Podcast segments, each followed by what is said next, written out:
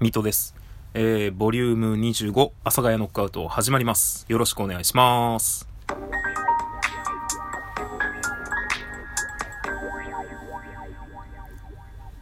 はい。というわけで始まりました。ボリューム25ですが、えっ、と、最近ね、あのー聞いてくださる方が増えてきてですね、ポッドキャストで配信してる方でもですね、聞いてくださっている方がいて、まあ、ポッドキャストの方で、えー評価をしてくださったりとかですね。まあ、いわゆる星5つ中で評価してくださったり、まあ、そこにレビュー書いてくださったりっていう方もいらっしゃって、本当にありがたい次第でございますし、まあ、リアルに私を知っている人がですね、えーこのラジオきっかけで、まあ、久しぶりに私に会いに来てくれたりとかね、連絡くれたりっていうのもあるので、そういうのもなんかありがたい限りでございます。反応があるっていうね、やっぱり嬉しいなと思って、放送させていただいております。よろしくお願いします。で、今日の放送なんですが、相変わらず喋ることは、今日は久しぶりに何も、本当に何も考えてなかったという感じですね。何かあるかな？何かあるか思い出そうと思ったんですけど、特にないんですけど、今パッと思いついたことを喋りますと、皆さん普段のカバンってどれぐらいの重さですかっていう、っていうことですね。普段ご自身が出勤など、まあ学校に行くときなど、持っているカバンの重さですよ。な、中に何が入っているかによると思うんですが、それこそ高校とかの運動部とかだったら飲み物とかも入ってるんで、めちゃくちゃ重かったりね、すると思う。多分学生の頃が一番重かったんじゃないかなってちょっと思ってるんですけど、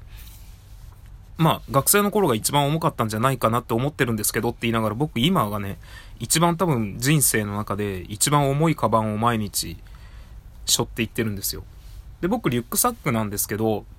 もともとずっと肩掛けカバン、肩掛けカバンか。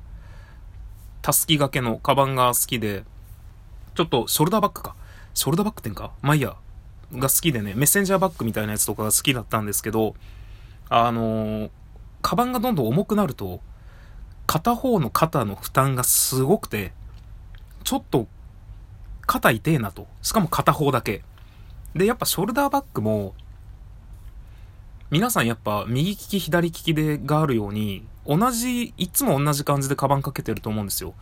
で、それ反対にするとめっちゃ違和感あると思うんですよね。だから気がつくと同じ方向にかけてて、気がつくと同じ方向の方の肩がいつも重いっていうような感じがあるので、それがあるので、去年ぐらいにから、去年一昨年ぐらいからリュックサッを買うようにしたんです。なるべく。で、まあ、僕のリュックサックが、あのーリュックサックというかこだわりが、その頃はよく歩いていたので、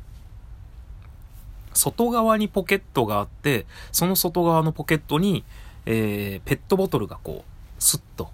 入れれると。まあ、いわゆるペットボトルじゃなくても水筒でもいいんですけど、わざわざカバンを下ろして、開けて、出さなくてもいいっていう。僕、あの、いわゆるね、あの、なんだっけ、プラスチックの樹脂みたいなのでできた、ちょっと有名なカバンがあるんですけど、それ持ってるんですけど、それはね、もうほんと上1個ガバって開けないといけない。まあ一応ネットがあって、ネットで守られてる部分にこうススッとね、横から物入れれるっていうのがあるんですけど、まあでも基本的に物出そうと思ったら上ガバッと開けないといけないっていうのがあって、ちょっと手間だなと。カバンとしてはすごく気に入ってるんで、未だにどっか出かけるときにはね、それ使うんですけど、やっぱり普段使いってなると、まあそれだとちょっと大きいですし、まあ狂気にもなりますしねっていうのがあるので、あれなんですけど、まあ普通のリュックってなったら、やっぱりカバー開ける手間をね、省きたいので、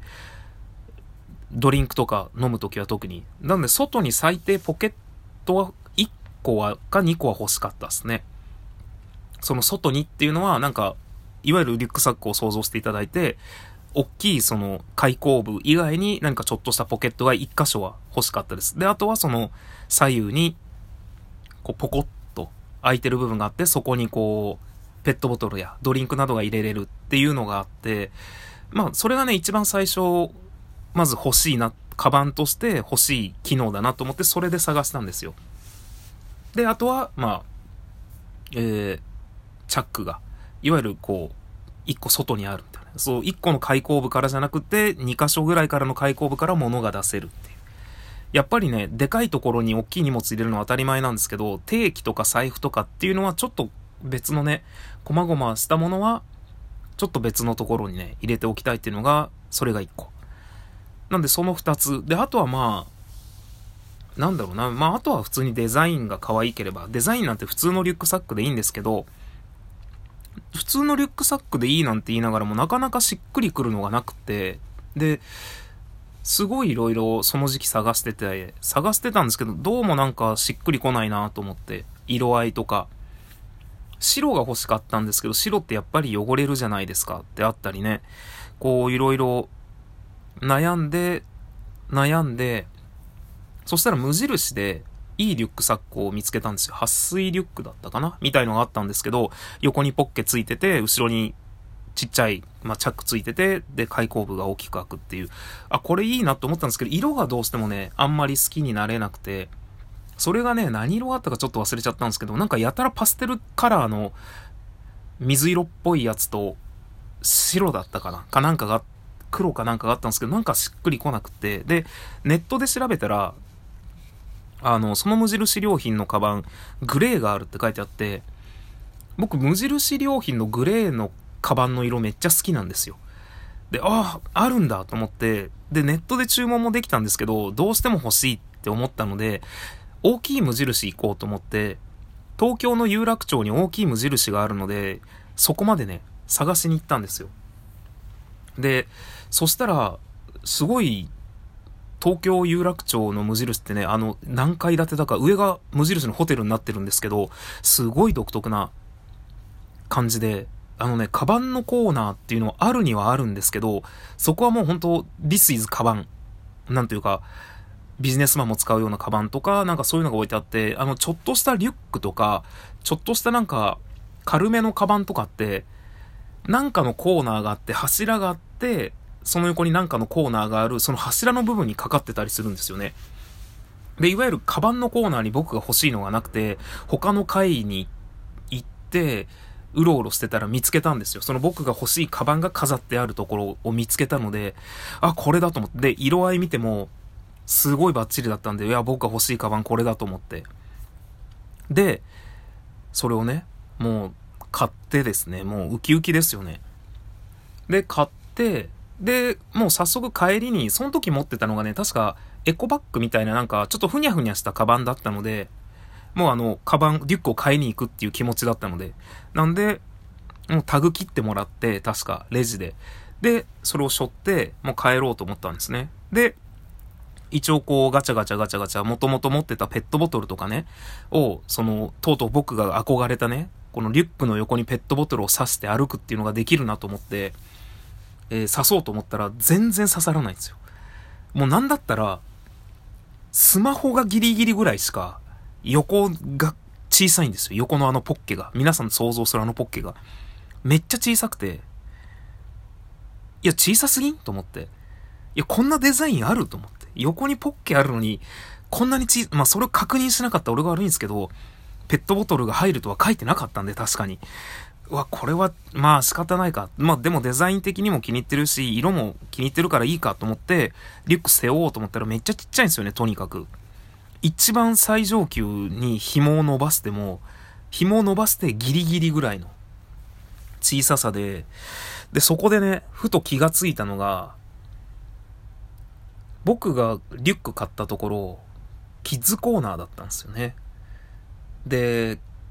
どうやら、キッズのリュックらしくて、それはね、あの、僕間違えてキッズサイズを買ったとかじゃなくて、その色のその形のリュックがキッズしか出てなかったっていう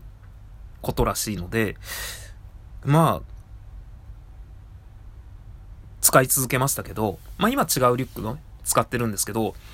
見た目はね、確かに、あ、あとそうそうそう、大きいリュックが嫌だったっていうのがあるんですよ。それ忘れてた言うの。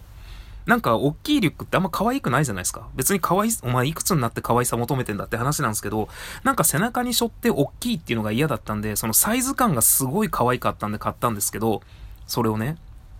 まあ、サイズ感可愛いイコールキッズだったっていう、悲しみのね、リュックをね、ずっと背負って、まあ、別にね、見た目そんなちょっと小さめの可愛いリュック背負ってんなっていうのはあったんですけど、まあ一回だけ人に完全にバレて、それなんでバレたかっていうと、あの、一緒にね、仕事帰るときに女の子が、僕を後ろから見て、水戸くん、リュックめちゃくちゃ上だなって言われて、あの、肩紐、限界まで伸ばしても小さいんで、リュックめっちゃ上に上がっちゃうんですよね。それ言われた時に確かに恥ずかしいなって思ったんですけど。っていうね、もう10分を超えたところまでリュックの話をして、皆さん普段のリュックどれぐらいの重さですかっていう話を、あと30秒ぐらいでするんですけど、まあ要はですね、僕今、自炊してお弁当を持って行ってて、で、職場で飲むお茶用として 700ml が入る水筒を持ってるんです。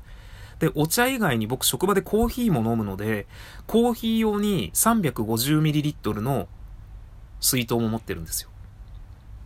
っていうのがあって、とにかく、カバンが朝めちゃくちゃ重いんですよね。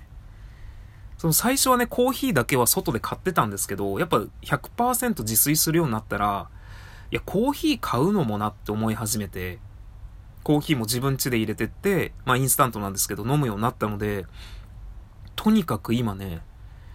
まあコロナが明けてからなんですけど、カバンがめちゃくちゃ重いっていう話をね、させていただいて、本日の終わりにしたいと思いますので、まあ皆さんもね、あの、服などを買う際はね、サイズ感っていうのはもう間違いはないと思うんですけれども、あの、カバンを買う際にもね、サイズ気にしようぜっていうことを本日は皆さんにお伝えしたということで、ことろでってなんだよ、ところで、えー、ボリューム25、阿佐ヶ谷ノックアウト、これにて失礼いたします。それでは皆さん、さようなら。